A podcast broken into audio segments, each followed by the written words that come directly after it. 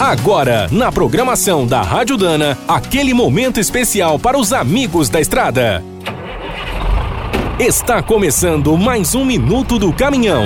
Fique por dentro das últimas notícias, histórias, dicas de manutenção e novas tecnologias. Você sabia que alguns caminhões são pilotados por dois motoristas ao mesmo tempo? Esse é um dos trabalhos mais difíceis da estrada. Ideais para levar cargas muito compridas, esses conjuntos contam com um cavalo mecânico e um segundo veículo embaixo da carga. Pouco mais altos do que os pneus da carreta, esses carros de manobra usam uma quinta roda no teto e costumam ter três ou quatro eixos. Os modelos mais sofisticados são equipados com um pequeno motor que aciona a direção hidráulica, o alternador e o ar-condicionado.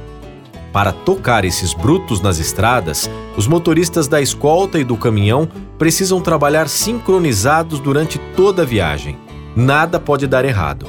As cargas geralmente são grandes, pesadas e valiosas, como asas de aviões ou vigas de concreto para pontes. Uma empresa que usa muito esse tipo de serviço é a Boeing. Suas peças chegam a viajar mais de 100 quilômetros pelos Estados Unidos. Apesar de parecer bem estranho e ser raríssimo no Brasil, esse tipo de veículo com dois motoristas tem mais de 100 anos de história.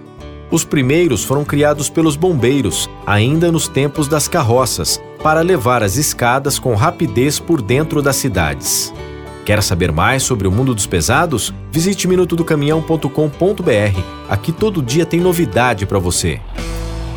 O Minuto do Caminhão é um oferecimento de Spicer. Há mais de 100 anos, a marca dos cardãs e eixos que não ficam pelo caminho.